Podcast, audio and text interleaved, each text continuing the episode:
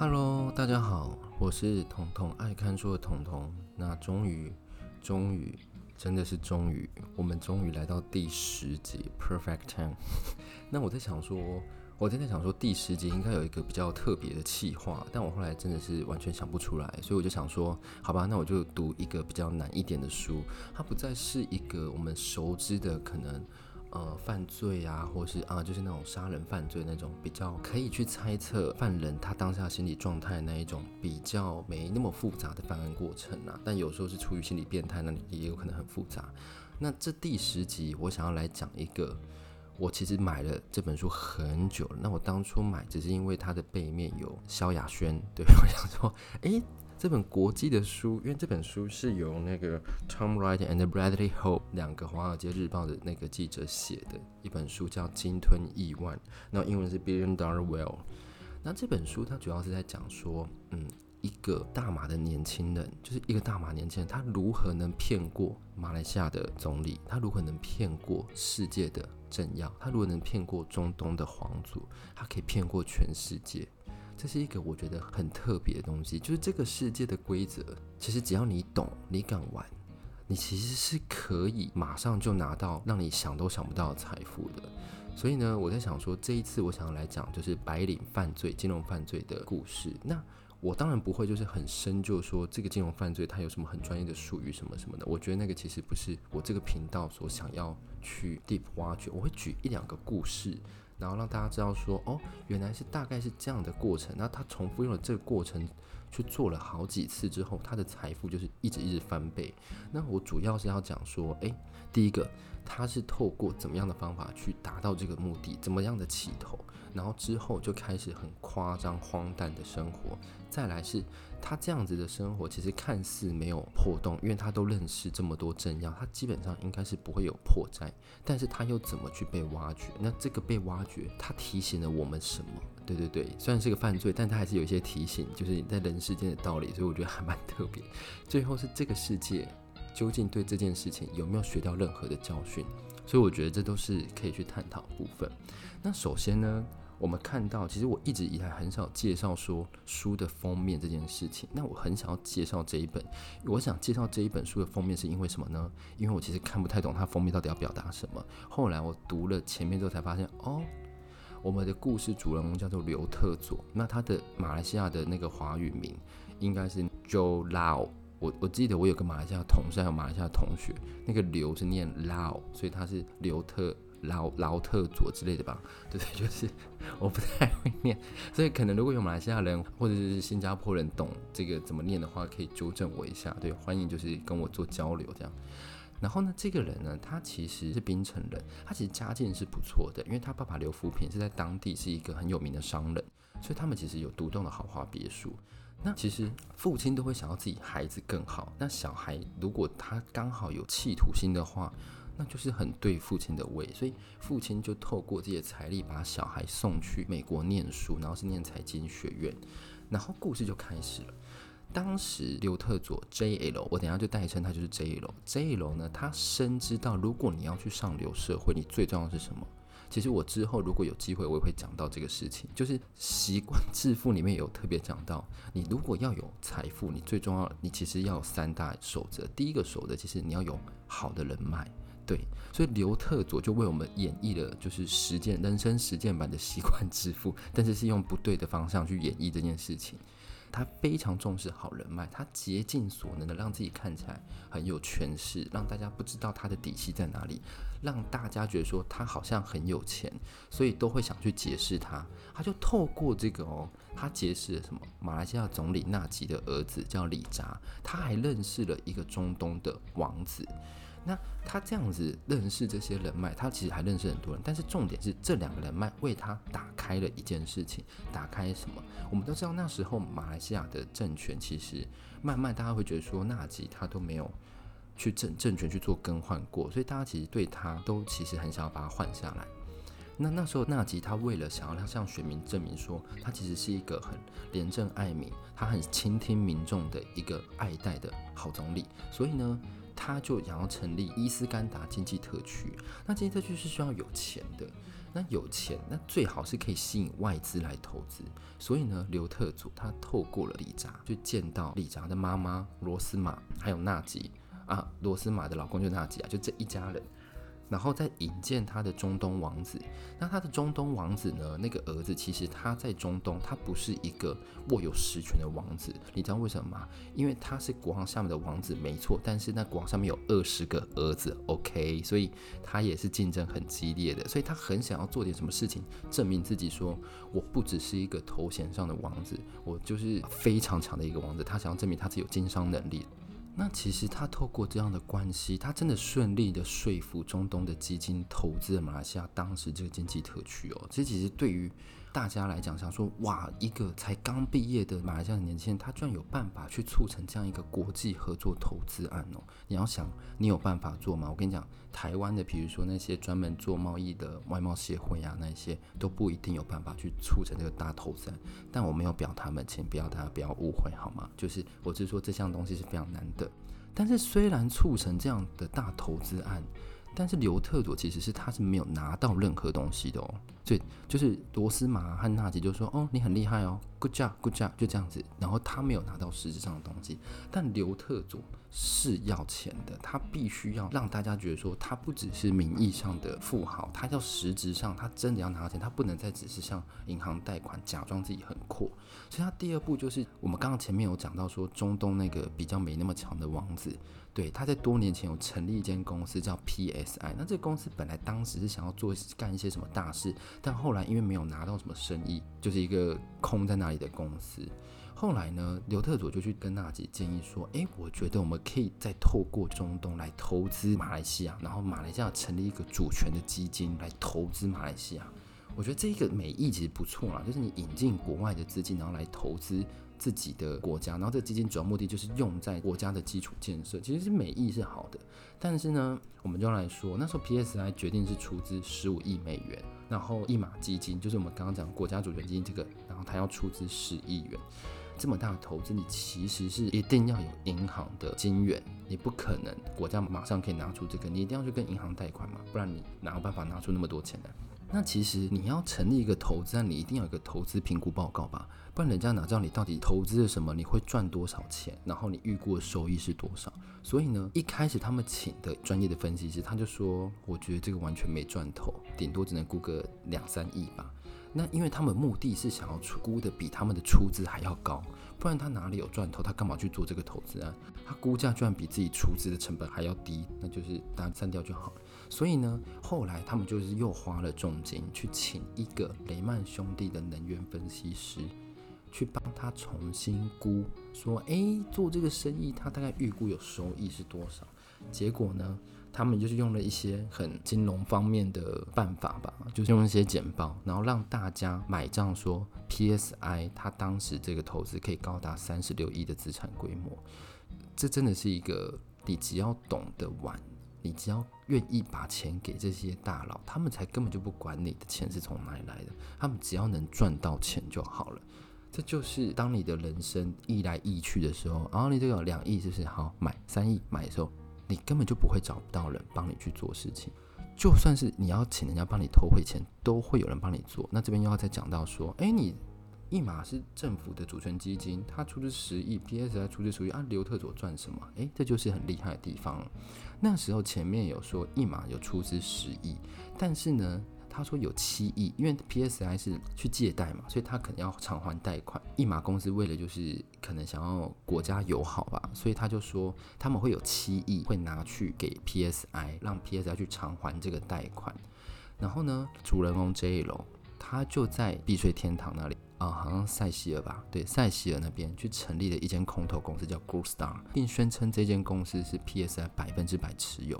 他就是等于是说，你把钱汇过来，其实就很 OK。但是银行也不是白痴啊，你把一个国家主权的基金汇到名不见经传的公司，还叫什么 Good Star，什么好星星？对，我怎么可能不查？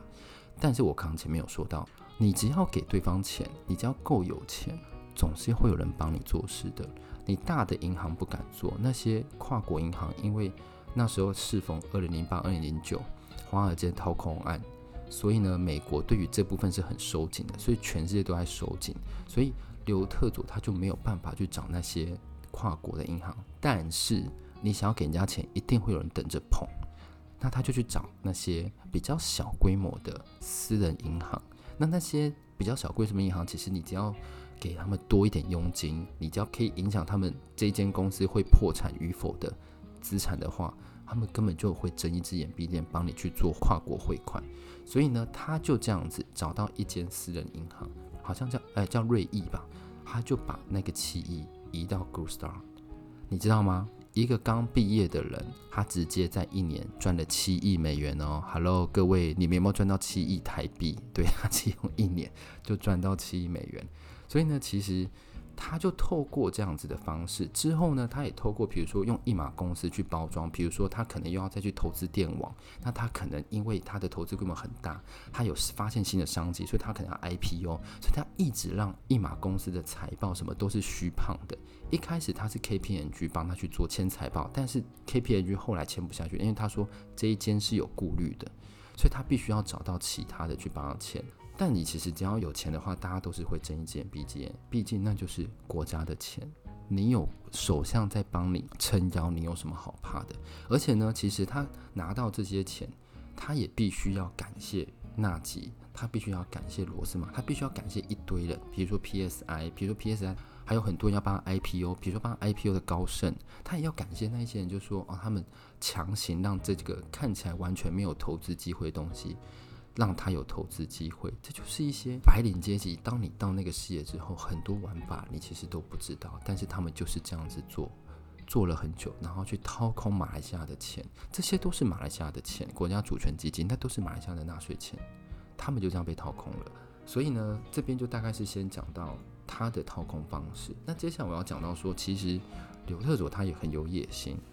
他也其实他很想要进军演艺圈，所以他认识了李奥纳多，他还让那个纳吉的儿子李扎，还有他一个朋友成立了一间红颜公司，然后这间公司有拍什么？我觉得大家一定都听过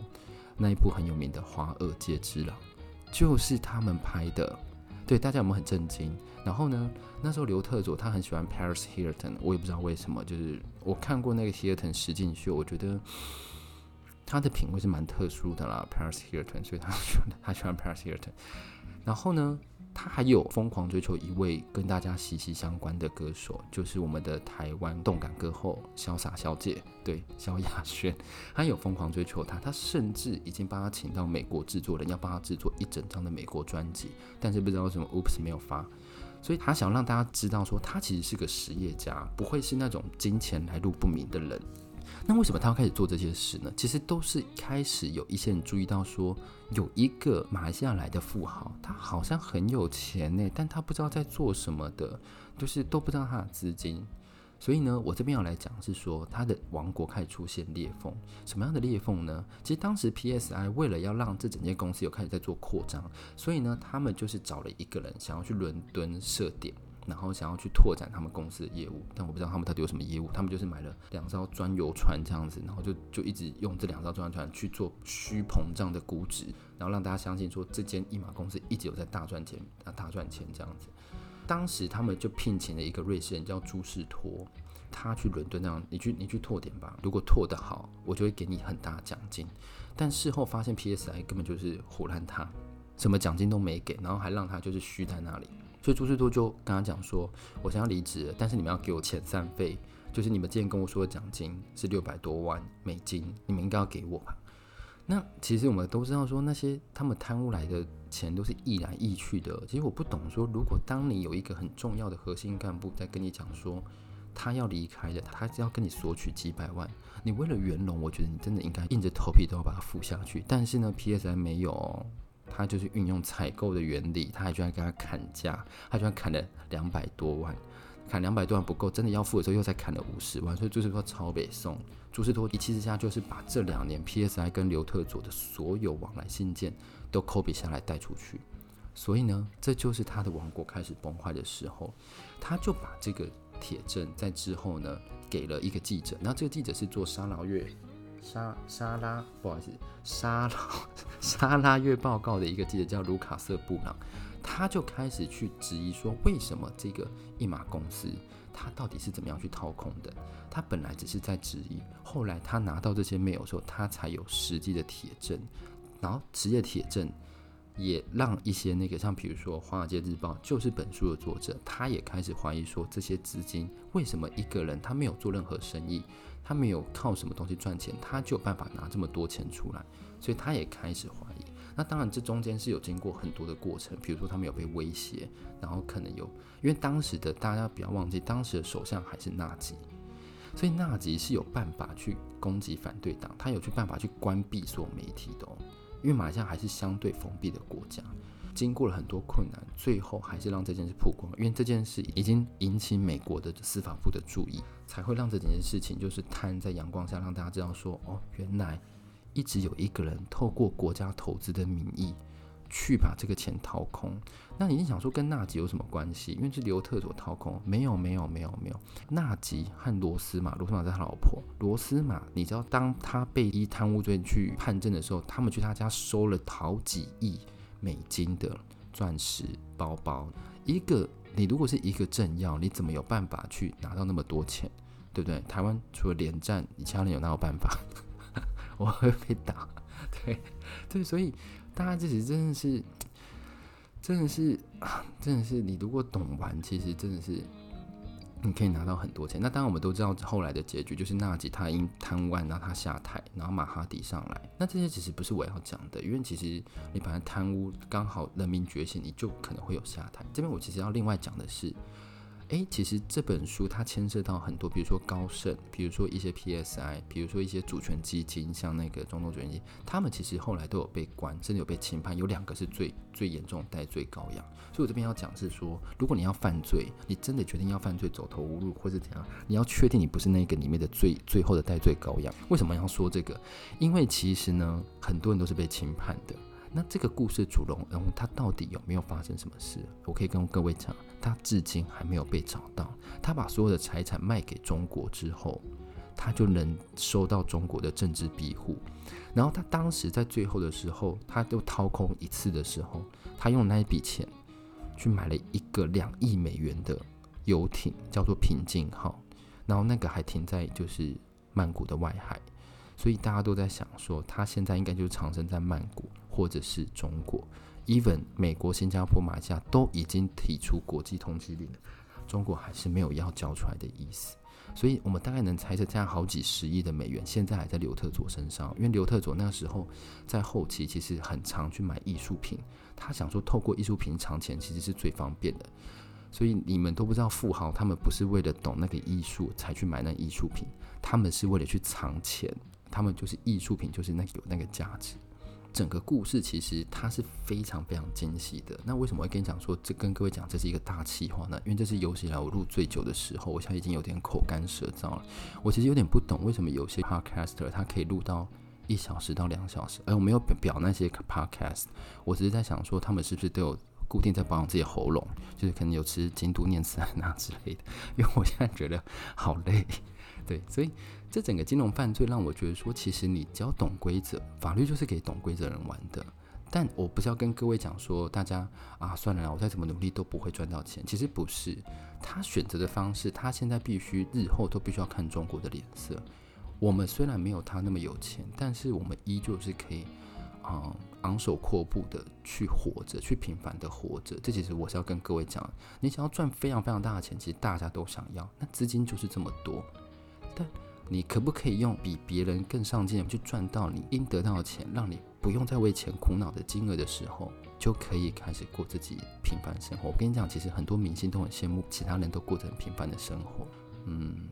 可能吧，因为我没当过明星，我不知道，因为 p 开始也还没红，对不对？但我就觉得说，平凡的活着，不用为钱烦恼，是人生最完美的状态。然后还有健康。那我这边也是，就是跟各位讲说，这第十集是个。我自己觉得是个大企划，大家可以发现就是录的有点长，所以也不要就是直接睡着这样子。诶、那我再回到我的 podcast 频道部分，我后来有发现，我 podcast 频道就是每天都有默默的在增长，是不是真的有人听了我上一集，然后就是去很有名的人留言那边说，诶、你可以听一下 彤彤爱看书，这个方法好像蛮好的。所以大家就是如果有办法的话，可以帮我去有名的人呢、或者你可以跟你亲朋好友多多宣传，就是彤彤爱看书。